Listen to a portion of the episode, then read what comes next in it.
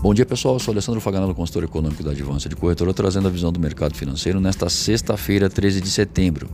Dólar comercial abrindo em leve alta de 0,02%, o comportamento da moeda no exterior, o índice Index, em baixa de 0,18%, já para o mês de outubro a moeda cotada em baixa de 0,01%.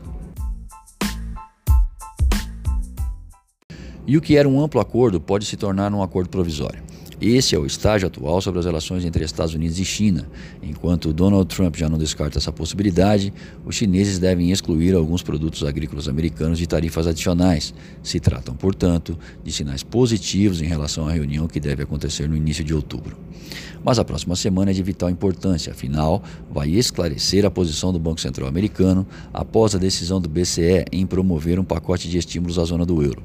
Vale ressaltar que no caso do BCE, o espaço de atuação é menor, com juros já negativos e arsenal de instrumentos diminuindo, diferente do Federal Reserve, que possui condições amplas de agir conforme apropriado.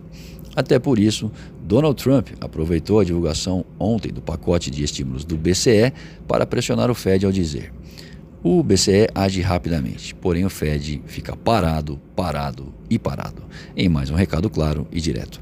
É interessante ressaltar que na zona do euro a desaceleração é acentuada. Índices inflacionários baixos e a maior economia do bloco, a alemã, sinaliza recessão.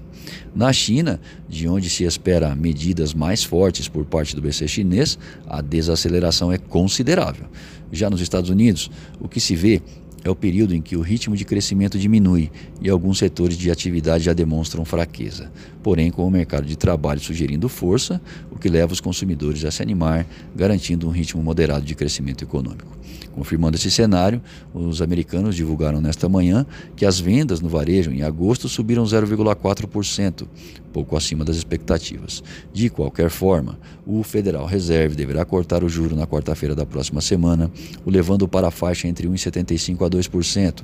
Algo a mais do que isso não parece razoável diante da postura e declarações dos formuladores de política monetária do FONC e principalmente do presidente do Fed, Jerome Powell. Caso seja mais agressivo no corte, vai contribuir para o bom humor dos agentes. Por aqui, há pouco saiu o IBC-BR, espécie de sinalizador do PIB, que em julho cravou menos 0,16%. Vamos lembrar que na semana que vem, dia 19, um dia após a decisão de política monetária nos Estados Unidos, o Copom deve reduzir a Selic no Brasil, com as maiores apostas ainda sendo de um espaço para corte de 0,5%.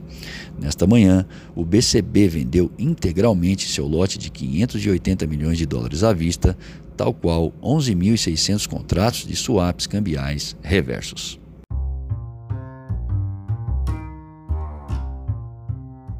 Acesse o panorama de mercado através do nosso site advancedecorretora.com.br. Fique bem informado e tome as melhores decisões.